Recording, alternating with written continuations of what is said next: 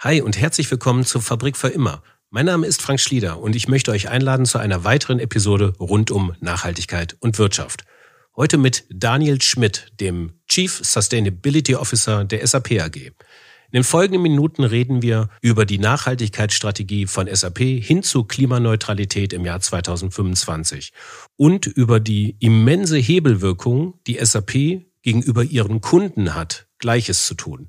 Also viel Spaß und Sinn in der Fabrik für immer.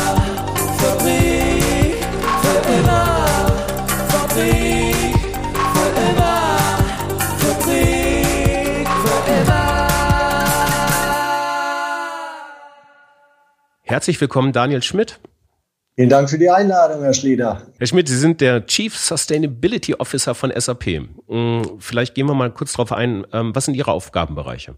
Die Verantwortung, die ich habe, ist, äh, und es ist eine ganz tolle Rolle, ich liebe sie, macht äh, ganz viel Spaß, äh, darf ich ja schon seit ein paar Jahren innehaben, ist eine, eine breite Verantwortung quer global über alle Bereiche der SAP, das Nachhaltigkeitsthema vorwärts zu bringen und diese Transformation zu stimulieren und äh, vorzudenken, damit wir ganzheitlich in der SAP denken. Und das tangiert natürlich die Facette sowohl, was können wir im eigenen Hause tun, um in unserem eigenen Betrieb nachhaltiger zu werden, mit der Ambition, ein Vorbild für ein nachhaltiges Unternehmen zu sein. Und nur so lernen wir auch und äh, bekommen, bekommen dann auch die Glaubwürdigkeit von unseren Kunden, ihnen mit unseren Lösungen zu helfen. Ja, also es ist eine breite Verantwortung, die ich habe. Aber letztendlich brauche ich am Ende des Tages 100.000 Mitstreiterinnen und Mitstreiter, um da erfolgreich bei dieser Transformation zu sein. Ja, die 100.000 Mitstreiter, das sprechen wahrscheinlich die MitarbeiterInnen von SAP an, da kommen wir später nochmal zu. An wen berichten Sie? Ich berichte an Luka Mucic. Uh, Luka Mucic ist bei uns der kaufmännische Leiter, der CFO im Vorstand der SAP. Er verantwortet im Vorstand Nachhaltigkeit.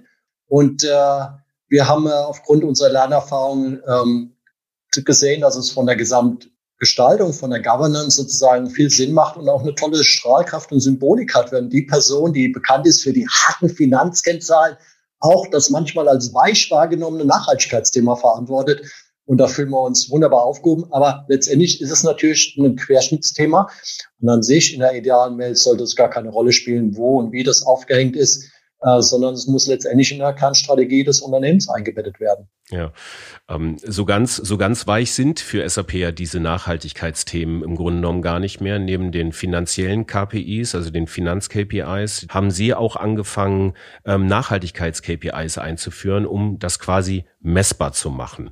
Mm, das, mir ist aufgefallen in der Recherche, das sind KPIs wie der Kunden Net Promoter Score, der Mitarbeiter Engagement Index und natürlich die Treibhausgasemissionen. Was, was kann ich mir darunter vorstellen? Herr Schlieder, Sie haben da ganz wunderbar recherchiert wird. Und äh, in der Tat ist es so, dass wir schon seit Jahren die, äh, das Unternehmen SAP äh, mit äh, vier führenden Indikatoren steuern. Und das sind zwei finanzielle und zwei nicht finanzielle Indikatoren, aber insbesondere der Blick auch auf äh, die Verknüpfung dieser Indikatoren. Das ist die Seite, die in unserem integrierten Bericht am häufigsten aufgerufen wird. Ja, da haben wir ganz viel äh, Aufmerksamkeit erzeugt, weil wir die Zusammenhänge dargestellt haben. Dass zum Beispiel, wenn wir CO2-Emissionen in unserem Haus reduzieren, dann hat das natürlich eine Wirkung auch auf unsere Profitabilität, weil wir Kosten sparen. Konkret ein Prozent Veränderung, Reduktion unserer Treibhausgasemissionen hat zur Folge einen Effekt von sechs Millionen Euro in unserem Operating Result. Ähm, in Employee Engagement, ähm, also die Mitarbeiterzufriedenheit ausgedrückt über einen Employee Engagement Index, der abgeleitet wird aus der jährlich stattfindenden Mitarbeiterbefragung, ähm, der hat einen riesen Effekt ja, auf unser Operating Result. Also wir waren da in der Lage, das sogar zu monetarisieren und nicht nur qualitativ zu beschreiben. Und insofern, ja, da haben Sie genau richtig recherchiert. Und jetzt sind wir auch hingegangen und haben neu seit diesem Jahr 2020 diese Indikatoren beispielsweise auch in der Vorstandsvergütung mit ähm, eingebettet. Sie haben das gerade eben schon erwähnt, ähm, die äh, Messung dieser nicht finanziellen KPIs, dieser nicht finanziellen Kennzahlen, äh, machen Sie zum Beispiel durch Befragung der Mitarbeiter. Ähm, wie, äh, welche Tools haben Sie darüber hinaus noch, um nicht finanzielle KPIs zu messen? Wir werden jetzt äh, Ende Oktober wieder das Ergebnis unseres dritten Quartals bekannt geben, an dem sogenannten Earnings Day. Ja? Und immer an diesem Tag berichten wir nicht nur über unsere finanzielle Performance vom abgelaufenen Quartal, sondern auch über drei nicht finanzielle Indikatoren. Das sind konkret bei uns die CO2, die Treibhausgasemissionen, das sind aber auch die Anzahl der Frauen in Führungspositionen und die Mitarbeiterbindung. Ja, diese drei Kennzahlen. Am selben Tag, wenn wir Finanzkennzahlen berichten, berichten wir auch diese Zahl. Die Mitarbeiterinnen und Mitarbeiter, die hören dann an diesem Tag diese Zahl für den Gesamtkonzern SAP. Man könnte das Gefühl aufkommen, ich als eine Person von 100.000 Menschen, ähm, ich kann es ja nicht beeinflussen. Die Mitarbeiterinnen und Mitarbeiter bei der SAP sehen am selben Tag in unserem Sustainability Dashboard, und dann nutzen wir natürlich unsere eigene Technologie, das heißt ein Analysetool äh, basierend auf unserer SAP Analytic Cloud Lösung. Die sehen dort die Zahlen relevant für ihre Abteilung, in der sie organisatorisch allokiert sind und für ihre Standort, dort wo sie arbeiten. Und dann können sie, die haben die volle Transparenz. Sie können dann auch ihren Bereich vergleichen mit einem anderen Bereich, mit einer Nachbarabteilung oder mit einem anderen Standort. Und durch diese Transparenzschaffung über soziale und äh, ökologische Indikatoren, verknüpft auch mit wirtschaftlichen, mit finanziellen Effekten, das macht einen riesen Unterschied. Und ja, da nutzen wir natürlich unsere eigenen Analyse-Tools, die ja. wir haben als SAP. Ja, ähm, Sie haben das äh, gerade eben ja schon erwähnt, das SAP Analytic Tool. Stellen Sie das den Kunden auch zur Verfügung, Ihren, Ihren weltweiten Kunden? Ja klar, das ist, äh, das ist äh, eine Lösung, die weit verbreitet ist. Ähm, das sind ähm, die, die, die Thematik, die ich hier aber ansprechen möchte, ist, das eine ist die optische Darstellung dieser Daten. Ja, und das ist in Standardfunktionalität bei uns, das sogar ein SAC, SAP Analytic Cloud. Und es haben Tausende über Tausende von Kunden äh, bei sich im Einsatz. Die Frage ist aber, wie jetzt ein Dashboard aufgebaut wird, ist das eine, Dashboard-Technologie und Analysetechnologie, aber wie kommen die Daten dort rein? Und dort habe ich ja eine sehr heterogene Landschaft in den Unternehmen, so auch bei uns im Hause. Ja, es gibt äh, Beispiele, ähm, Rechenzentren, die wir im Eigenbesitz haben, es gibt Gebäude, die wir im Eigenbesitz haben.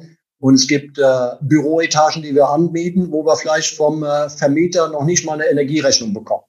Ja, und wie geht man jetzt um? In den Gebäuden, die wir im Eigenbesitz haben, haben wir meist eine Smart Meter Infrastruktur und dort haben wir eben automatisiert eine Datensammlung über die ähm, über diese Smart Meter kommen die Daten in unser System rein oder die Tankkartenabrechnung der Firmenwagen, das sind automatisierte Prozesse. Und in anderen Standorten, in Ländern, wo wir zum Beispiel nur Mieter sind, müssen wir dann entsprechend kalkulieren. Haben wir ein Gebäude mit ähnlicher Belegung, mit äh, ähnlicher Nutzung, mit, äh, mit ähnlicher Klimazone und kann man es dann entsprechend rechnen. Also es ist äh, hier dann ein Mehr an Aufwand, teilweise auch manueller Art notwendig, um überhaupt die Daten so reinzubringen, dass ich sie Quartal für Quartal berichten kann. Wir machen das seit Jahren aber ich äh, kenne bisher wenige Unternehmen, die in der Lage sind, das äh, Quartal für Quartal zu machen. Und da haben wir uns ja auch weiterentwickelt. Ich meine, vor äh, am Anfang unserer Reise, äh, wie wir unsere erste Performance dargestellt haben, ich glaube, das war damals im November 2008, haben wir über die Performance von 2007 dargestellt. Ja, dann können Sie ja nicht steuern. Ja, deswegen zur Steuerung und zur Veränderung und Verbesserung auch Ihrer Nachhaltigkeitsleistung brauchen Sie ja die Zahlen zeitnah. Sonst können sie keinen Einfluss mehr nehmen. Das ist ja schon längst rum und sie, oh, haben die Ziele nicht erreicht. Das heißt, diese zeitnah sehr wichtig. Deswegen dieser Schritt Richtung mehr Automatisierung, Datenqualität natürlich ein ganz wichtiger Aspekt. Deswegen sind wir auch früh hingegangen und haben auch äh, extern die Daten prüfen lassen nach dem höchsten Prüfstandards. das hat uns sehr geholfen auf dieser Reise. Und klar hatten wir auch am Anfang da Probleme in unseren Daten, ja, weil es eben so heterogen ist. Die SAP AG hat im Jahr 2019 eigener Aussage zufolge durch ihre Geschäftstätigkeit knapp 300.000 Tonnen Treibhausgasemissionen verursacht und ihr Ziel ausgegeben, bis zum Jahr 2025 klimaneutral zu sein sich unter anderem auch Initiativen wie den Science-Based Targets angeschlossen. Wie ist Ihre Strategie, dieses Ziel zu erreichen? Denn 2025 ist ja nicht mehr lang hin, oder? So ist es, aber lassen Sie mich noch sogar mal einen Schritt zurückgehen. Ich glaube, das ist interessant vielleicht für die Zuhörer auch, was wir da, ähm, wir das angepackt haben, wie wir 2009 uns zum ersten Mal ein Ziel gesetzt hatten. Und das war das Ziel im Jahr 2020, die Emission bei der SAP im absoluten äh, Sinne zurückzuführen auf die Emissionen vom Jahr 2000. Dazu müssen Sie wissen, im Jahr 2020, wir sind mehr als viermal so groß wie im Jahr 2000. Also ein extrem ambitioniertes Ziel. Und ich kann mich noch sehr gut erinnern an die Gespräche, die ich auch mit den Vorstandsmitgliedern damals geführt habe, die mich dann gefragt haben, wie wir das Ziel vorgeschlagen hatten. Ja, Daniel, wie wollen wir das denn erreichen? Da habe ich gesagt, fairerweise, ich weiß es ja auch nicht. Aber wenn wir uns dieses Ziel vornehmen, dann fangen wir an, kreativ zu werden, innovativ zu denken. Dann allokieren wir Budgets anders. Dann äh, kommt es hier in die Prozesse rein. Und, äh, und genauso ist das der Weg aufgegangen. Im Jahr 2017 hatten wir dann schon drei Jahre im Voraus das 2020-Ziel erreicht. Insofern war es auch der nächste natürliche Schritt im Jahr 2017 zu sagen, im Jahr 2025 wollen wir CO2-neutral sein. Und dort haben wir immer den Dreiklang. Als erstes die Vermeidung von Emissionen. Der zweite Aspekt ist dann Reduktion von Emissionen. Und das dritte ist, das zu kompensieren, was dann noch übrig bleibt. Und ich glaube, nur das Dritte ist auch glaubwürdig, wenn man äh, Punkt eins und Punkt zwei ernsthaft anschaut. Und insofern haben wir dort jetzt auch, äh, ja, diese, waren wir auch stolz drauf. Ich glaube, wir waren sogar das erste Unternehmen in Deutschland, das diese Science-Based Target Initiative ähm, Approval, diese Genehmigung bekommen hat für diese Ziele, ähm, die entsprechend äh, die Emissionen über die ganze Wertschöpfung anschauen. Da geht es auch darum, wie geht das äh, Thema, ähm, äh, wenn die unsere Produkte genutzt werden. Und äh, Sie wissen, Software läuft nicht ohne Hardware und ich kenne keine Hardware, die ohne Strom läuft. Also haben wir natürlich immer in der Informationstechnologie da eine große Verantwortung. Und dort hilft uns natürlich auch der Wandel im Markt, dass die Lösungen, die früher direkt beim Kunden in deren Rechenzentrum gelaufen sind, auf deren Servern, das verlagert sich zunehmend in unsere Rechenzentren oder auch Hyperscaler Co-Locations, die in unserer Verantwortung sind. Da wir aber von Anfang an gesagt haben, Mensch, dann müssen wir aber auch schauen, wenn wir ein Cloud Company sind, dass wir das ähm, entsprechend mit erneuerbarem Strom betreiben sollten. Dann haben wir diese Entscheidung gefällt und seit 2014 betreiben wir eben alle unsere Rechenzentren inklusive der, der sogenannten Co-Locations ähm, und Hyperscaler mit 100% grün Strom. Das hilft also dann auch stark als Komponente, damit, weil das dort mitgerechnet wird bei dem Science-Based Target Initiative, dass wir da diese, dieses Genehmigung bekommen haben für unsere ambitionierten Ziele. Und da gibt es ja nicht nur einen 2050 Zähler und Zwischenschritt, 2030, glaube ich, ähm, dass wir das genehmigt bekommen haben. Zunächst für das 2-Grad-Szenario und jetzt auch für das 1,5-Grad-Szenario. Mhm. Hm. Sie haben es ja gerade angesprochen, Sie haben ja erstmal intern geguckt. Also ich glaube, das ist gemäß Science-Based Targets Scope 1 und 2 ähm, im Scope 3, das heißt in der Zusammenarbeit mit Lieferanten und Kunden. Ähm, Sie haben ja auch gerade darüber gesprochen, geht es natürlich wahrscheinlich auch produktseitig. Ich weiß ja, dass SAP letzten Winter oder so, glaube ich, ein neues Cloud-Tool, äh, Cloud-Aktualisierung gelauncht hat. Wie hat sich das jetzt mit Corona bemerkbar gemacht? Ist das überhaupt gerade Thema, ähm, die äh, Software-Architektur umzustellen auf eine cloud-basierte SAP SAP-Lösung bei, bei, bei Ihren Kunden? Weil davon sind Sie ja auch abhängig und im Scope 3 auch möglichst geringen Impact auszulösen, richtig? Wir selbst, und da haben Sie vollkommen recht, haben natürlich über unsere Lösung einen riesen Hebel in der Hand, wirklich den Unternehmen jetzt zu helfen, bei ihren zunehmend nachhaltigeren Geschäftsstrategien diese erfolgreich umzusetzen. Unsere Kunden sind es gewohnt, schon seit Jahrzehnten unsere Systeme zu nutzen, um möglichst effizient zu sein, also schonend mit Ressourcen umzugehen. Ja. Enterprise Resource Planning, da geht es um materielle Ressourcen, aber auch finanzielle Ressourcen, um unsere menschlichen Ressourcen, möglichst äh, da erfolgreich zu sein. Aber bei Nachhaltigkeit müssen wir auch schauen, dass wir nicht nur effizienter werden, damit wir mal die Herausforderungen unserer Gesellschaften, unseres Planeten nicht lösen, sondern wir müssen unsere Art und Weise des Wirtschaftens verändern. Und das heißt Innovation und das heißt äh, Digitalisierung kann da massiv helfen, wenn Nachhaltigkeit und Digitalisierung zusammengedacht werden. Und das erwarten jetzt auch unsere Kunden von uns. Und äh, Sie haben äh, recht, Herr Schlieder, unser Climate 21 Programm, so der Programmname, um jetzt in unserer Kernlösung wie das S4 HANA im Datenmodell dort Kriterien wie CO2, aber denken Sie auch an Wasser oder Energie oder auch an soziale Indikatoren dort einzubetten um entsprechend unseren Kunden wirklich quer über deren Wertschöpfungskette die Transparenz zu ermöglichen über diese Kennzahlen, diese Verknüpfung der Kennzahlen, um dann entsprechend nicht nur nach außen zu reporten, da ändert sich auch von der Gesetzgebung viel, gerade in der Europäischen Union. Äh, Sustainable Finance ist da in aller Munde. Aber nicht nur reporten zu können und diesen Anforderungen gerecht zu werden, sondern eben auch entsprechend zu steuern weil man eben erkannt hat, es geht nicht darum, ist man profitabel oder nachhaltig. Nein, man hat erkannt, nur durch Einbetten von ganzheitlicher Denke Nachhaltigkeit denke, ähm, werde ich auch mittel- und langfristig erfolgreich am Markt agieren. Und insofern ist das eine starke Veränderung und da erwarten auch die Kunden von uns entsprechende Lösungsangebote. Ähm, ich möchte auf den Faktor Innovation kommen in diesem Fall. Also es entsteht dadurch eine neue Form von Kundenbeziehung und lassen sich daraus Ihrerseits auch neue Produkte bilden. Wie sind Sie da aufgestellt? Es ist definitiv so, dass äh, unsere Kunden erkannt haben, dass sie, dass sie im Prinzip ganzheitlich ihr Unternehmen steuern müssen. Was meine ich damit? Dass sie eben nicht nur die finanzoptimierte Denke, wo wir alle gut trainiert sind, so seit Jahrzehnten ähm, an den Tag legen, sondern auch schauen, oh, was ist die Wirkung unserer Geschäftstätigkeit auf uns Menschen? Was ist die Wirkung unserer Geschäftstätigkeit auf unsere Erde, auf unseren Planeten? Wenn ich das ganzheitlich betrachte, komme ich zu besseren Geschäftsentscheidungen und damit sichere ich den Geschäftserfolg auch mittel- und langfristig. Das ist grundsätzlich die Beobachtung, die ich jetzt seit einem Jahr verstärkt sehe, äh, bei wirklich all unseren Kunden quer über die, über die Sektoren, über die Industrien. Und insofern wird erkannt, sie müssen ein weiter so wie bisher funktioniert nicht. Sie müssen innovativ sein, sie müssen Dinge verändern in ihrem Geschäftsmodell, in ihren Geschäftsprozessen. Und für diese Innovationen brauchen sie digitale Lösungen. Und insofern ist es für uns auch ganz wichtig, dass wir nicht autark meinen, die Kunden beglücken zu müssen mit Lösungen, wie zum Beispiel im Climate 21 Programm, um CO2-Emissionen ähm, ermitteln zu können, transparent zu machen und dann Simulationsmöglichkeiten an die Hand zu geben, um danach zu optimieren und zu steuern, sondern äh, wir müssen ähm, unseren Kunden ja helfen, im gemeinsamen Prozess, wir nennen das Co-Innovation, sie mitzunehmen und auch von den Kunden zu lernen, was ist für sie wesentlich in ihrer Branche, ähm, ist dort der Fußabdruck der CO2-Fußabdruck auf Produktebene entscheidend. Das ist also nicht nur konzernweit haben und auf der Produktionsanlage, sondern bis runtergehen auf den äh, Product Carbon Footprint. Und wie machen wir das? Wie werden Daten von Zulieferern mit reingefüttert? Welche Datenquellen können wir anzapfen?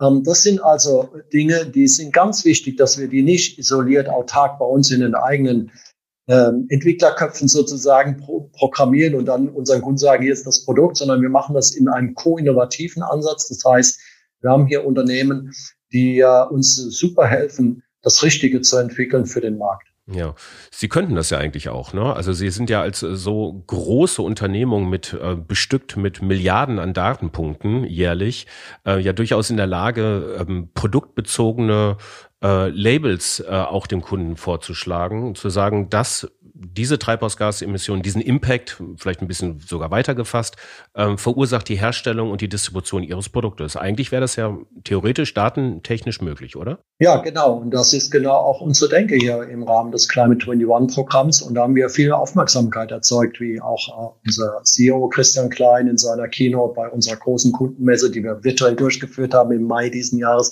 oder Thomas Saueressig erfahren wurde bei uns im Vorstand, im Product Engineering Bereich wie er dann auch zusammen mit dem CEO von der Firma Döhler auf der Bühne war und genau diesen Product Carbon Footprint dargestellt hat. Und Herr Schlieder, Sie müssen sich so das so vorstellen, dass Sie, Sie kennen die Energielabels bei einem Kühlschrank, ja, dass man eine, äh, oder bei einem Elektrogerät, ja, dass man solche Labels dann auch an, am Joghurtbecher hat ähm, oder an anderen Produkten.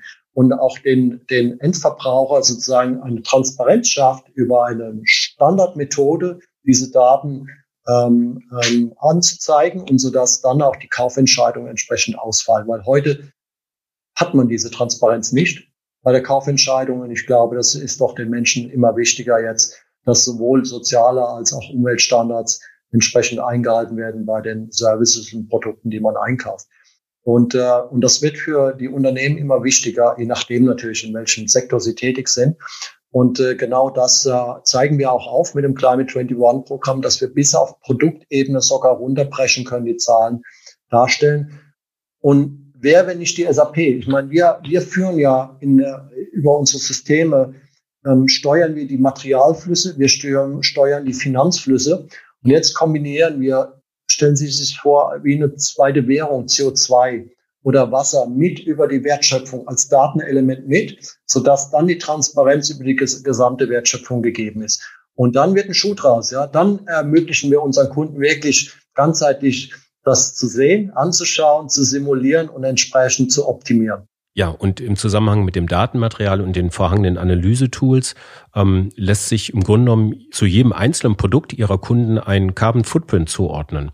Daraus entsteht ja so auch eine gewisse Verantwortung. Also empfinden Sie das auch als Verantwortung und, ähm, und wie macht sich das bemerkbar? Äh, wir, wir sehen die Verantwortung aus, aus mehreren Aspekten. Einmal darf ich mit unserer Belegschaft selbst anfangen. Ähm, in unserer letzten Befragung haben 94 Prozent aller Mitarbeiterinnen und Mitarbeiter der SAP gesagt, ihnen ist es ganz wichtig, dass SAP Nachhaltigkeit ernsthaft verfolgt.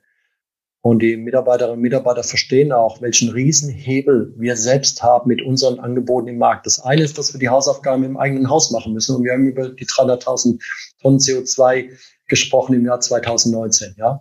Aber der ganz große Hebel ist doch, wenn wir über 400.000 Kunden weltweit über alle Branchen haben, wenn wir denen helfen, nachhaltiger zu werden, ist es eine riesen, riesen Wirkung. Aber es ist auch eine Verantwortung, die wir sehen. Ja, das ist fest in unserer ähm, Unternehmenskultur verankert, dass wir hier äh, verantwortlich handeln. Und jetzt vielleicht wir so ein Rechenbeispiel. Wenn, wenn wir, wenn wir mal schauen, wie ist denn der Fußabdruck unserer, unserer 2000 größten Kunden? Ja, das sind etwa 10 Milliarden Tonnen. Ja? Und wenn wir es nur schaffen, ähm, bei denen ähm, 10 Prozent zu reduzieren, ja, da sehen Sie den extremen Hebel, den wir haben, wenn wir über Informationstechnologie eine Transparenz schaffen und unsere Kunden ermöglichen, zu steuern und zu optimieren. Ja, das sind äh, also 10 Milliarden Tonnen, um das noch in Kontext zu bringen. Das ist etwa ein Viertel der, der weltweiten Kohlendioxidemissionen. Ja. Also da, da sehen Sie die, diese Reichweite und diese Verantwortung, die wir haben. Aber es ist eben auch ein Kerngeschäftsthema für unsere Kunden geworden. Ja? Vielleicht auch dank Greta nochmal beschleunigt in den letzten, äh, letzten zwölf Monaten. Definitiv. Ja? Und insofern ist es wirklich ein Thema, das äh, eine so hohe strategische Bedeutung hat und auch wirklich in den Vorständen der Unternehmen und Geschäftsführung der Unternehmen als Kerngeschäftsthema angekommen ist. In der Vergangenheit hatten viele Unternehmen vielleicht gedacht, ah ja, wir haben unser Kerngeschäft und jetzt machen wir nebenher so ein bisschen Nachhaltigkeit und bringen Nachhaltigkeitsbericht. Aber wenn man es nicht integriert in der Kerngeschäftsstrategie, macht man einen Fehler. Ja, die Integration in die Kerngeschäftsstrategie, gerade für eine Aktiengesellschaft, würde vielleicht dann auch folgerichtig bedeuten, dass nicht finanzielle KPIs auch zu finanziellen KPIs werden und in der Bilanz abgebildet werden. Wie gibt es da Überlegungen, sowas zu implementieren? Ich finde es toll, dass Sie das ansprechen, weil das ist aus meiner persönlichen Überzeugung heraus ähm, wirklich ein ganz entscheidender Punkt, wenn es uns gelingt, in der Bilanz, in der Art und Weise, wie wir Buchhaltung machen und wie wir Accounting machen, wenn wir dort wirklich die bisherigen Accounting-Standards nutzen, aber sie erweitern, um darzustellen, wie denn die Wirkung der Geschäftstätigkeit auf Menschen ist und die Wirkung auf die Umwelt. Wenn wir das dort ergänzen, dann wird ein Schuh draus, weil dann wird es wirklich für die Steuerung eingesetzt im Unternehmen, aber auch für das Reporting nach außen für die Stakeholder. Wir selbst sind Mitglied der Gründungsmitglied der Value Balancing Alliance und ich mag die Zuhörer auch einladen, mal auf äh, im Internet zu recherchieren und auf VBA Value Balancing Alliance zu schauen. Ähm, dort haben wir genau dieses Vorhaben gemeinsam mit vielen, vielen anderen Unternehmen und Mitstreitern, aber auch mit Standardsettern oder auch mit den sogenannten Big Four, den Auditfirmen, ähm, zu schauen, wie können wir das standardisieren, die Methode standardisieren, wie wir diese Wirkung messen. Und wie können wir sie dann auch monetarisieren, sodass hinten dran ein Euro oder Dollar steht.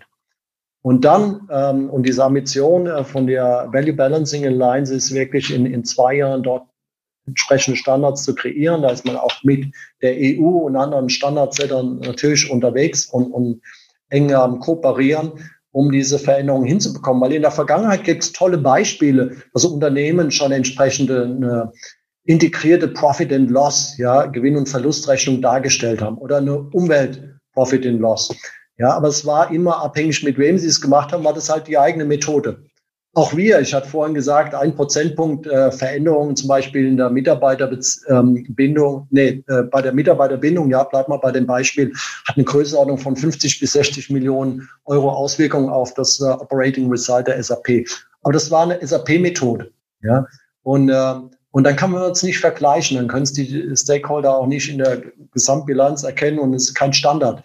Insofern ist es wichtig, dort eine einheitliche Methode zu kreieren. Das ist haben wir schon für bestimmte Indikatoren geschaffen. Das wird gerade pilotiert bei den Mitgliedsunternehmen der Value Balancing Alliance und wird dann hoffentlich in zwei Jahren öffentlich gemacht und von allen genutzt. Weil das ist wirklich eine ganz große Veränderung, die ich dann sehe. Dann wird echt äh, ähm, eine Veränderung in der Art und Weise, wie gewirtschaftet wird, erreicht. Ja, ja.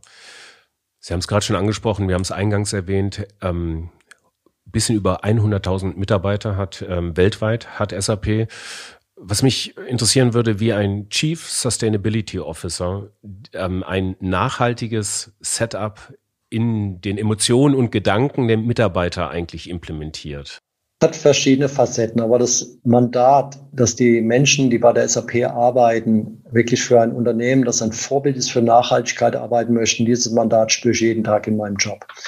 Und ja, dieser Wert mit 94 Prozent von der letztjährigen Mitarbeiterbefragung, der war, wie wir diese Frage identisch im Jahr 2009 zum ersten Mal gestellt haben, bei 77 Prozent. Also auch da war er schon hoch, aber er ist definitiv massiv gestiegen ähm, äh, quer weltweit und auch über alle, äh, über die Geschlechterverteilung, über die Altersklassenverteilung und so weiter können wir erkennen, wie das, äh, wie das gestiegen ist. Wobei am Anfang war es schon so, ne? die Frauen retten die Welt, also bei den damals noch stärker ausgeprägt und bei den jungen Menschen, die bei der SAP arbeiten und bei den Älteren. Bei den Älteren hatte ich das Gefühl, die kriegen den Druck von ihren Kindern und die Jüngeren, die haben es eh schon verstanden. Ja? Aber inzwischen ist es wirklich flächendeckend so, sonst käme ja ein Wert von 94 Prozent gar nicht zustande. Also das sehen wir konkret und können wir wieder schön an Zahlen festmachen. Ähm, wie machen wir das? Ähm, diese, diese den Verstand, das Herz und den Kopf zusammenzubringen bei Nachhaltigkeit klappt ganz wunderbar. Ja, die Menschen haben da den, den starken Ehrgeiz und den Bestreben. Und ich in meiner Rolle schaue, dass sie, dass sie nicht nur im Arbeitsumfeld mit Themen kommen, ja, wie komme ich zur Arbeit oder äh, was bieten wir an Essen an in unseren Kantinen oder so etwas, sondern insbesondere auch in ihrer Kerngeschäftsrolle in ihrem Arbeitsumfeld einbetten, also im Arbeitsinhalt. Ähm, die richtigen Lösungen für unsere Kunden entwickeln als Beispiel. Ja, das ist ein Riesenhebel. Und was wir geschaffen haben von Anfang an bei unserer Reise, die wir 2009 begonnen hatten, war zu sagen, wer möchte diese Reise mitgestalten, der soll doch die Hand heben und sich als Sustainability Champion melden.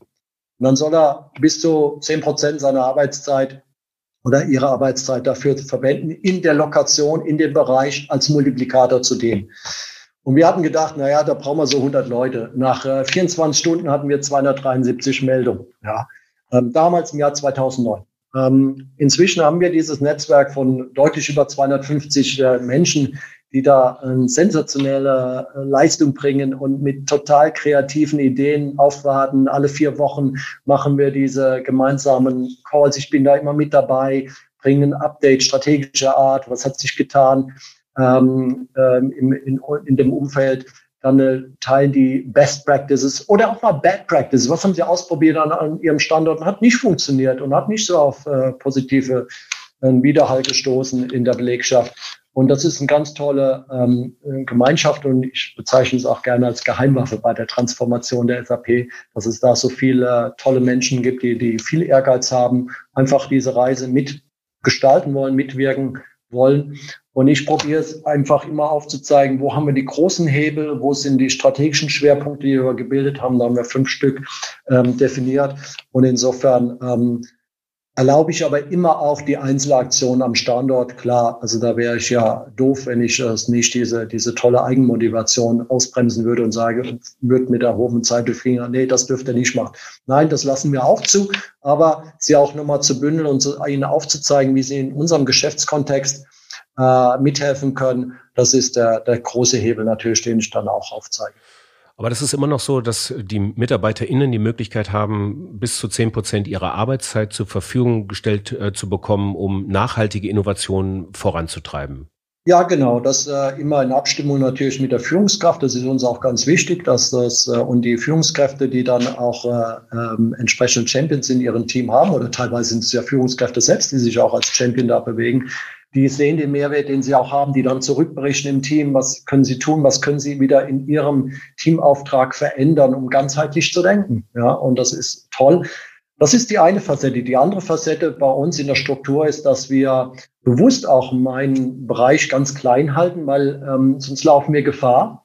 Das habe ich auch von anderen Unternehmen gelernt, die uns damals vor zehn Jahren auf der Reise voraus waren. Zu sagen, Mensch, Daniel, bau bloß keinen großen Bereich auf. Und sonst sagen die Menschen bei der SAP, Nachhaltigkeit habe ich ja nichts mit zu tun. Das macht der Daniel mit seinem großen Team. Ja, deswegen das Kernteam halten wir klein. Das ist sehr hart und anstrengend für, für die tollen Menschen, die bei mir im Team arbeiten. Äh, da müssen wir auch hart priorisieren, aber wir müssen darauf Wert legen, dass die Geschäftsbereiche, die Lines of Businesses das verstehen. Deswegen ist dieser Schulterschluss mit den Geschäftsbereichen wichtig. Ich muss Ihnen aufzeigen, wir müssen Ihnen aufzeigen, dass Sie Ihre Geschäftsziele, Ihre Indikatoren besser erreichen, wenn Sie ganzheitlich denken, wenn Sie Nachhaltigkeit einbetten und dass es keinen Konflikt darstellt. Und wenn Sie Konflikte sehen, dann sollen Sie die Hand heben, dann diskutieren wir die auch im Systemity Council. Das ist das höchste Governance-Gremium, das wir etabliert haben, wo eben Luka Mucic und ich einladen. Wir hatten gerade letzte Woche ähm, das letzte Meeting mit wunderbaren Diskussionen, wo es jetzt darum geht, wie wir entsprechend im Markt uns äh, verhalten, wie wir nochmal in ein Programm schnüren, wie wir das Climate 21, Kreislaufwirtschaft, ähm, Responsible Business, wie wir das zusammenführen, die Themen ähm, damit wir unseren Kunden noch besser helfen können, als wir es ohnehin schon tun. Ja, und das ist, äh, dort sind alle Unternehmensbereiche vertreten. Die Vorstandsbereiche sind dort mit, ähm, mit entsprechenden Senioren, Führungskräften, die direkt an die Vorstände berichten, vertreten. Vorstände haben mir diese Namen und Personen genannt. Und äh, das ist das Gremium, wo wir dann wirklich die, die Nachhaltigkeitsansatz diskutieren und verabschieden und entscheiden. Herr Schmidt, vielen Dank, dass Sie uns besucht haben in unserem kleinen Konferenzraum in der Fabrik für immer. Und ich bedanke mich bei Ihnen für Ihre Zeit und wünsche Ihnen erstmal einen schönen Tag. Dankeschön, Herr Schlieder. Das wünsche ich Ihnen auch. Besten Dank. Ja, das war die Fabrik für immer mit Daniel Schmidt von SAP. Wenn euch diese Episode gefallen hat, dann teilt sie doch einfach oder gebt uns eine gute Bewertung. Und wenn ihr Fragen, Anmerkungen oder Anfragen habt, dann schreibt uns eine Mail an info@fabrikfürimmer.com. Euch wünsche ich eine schöne Woche und auf bald.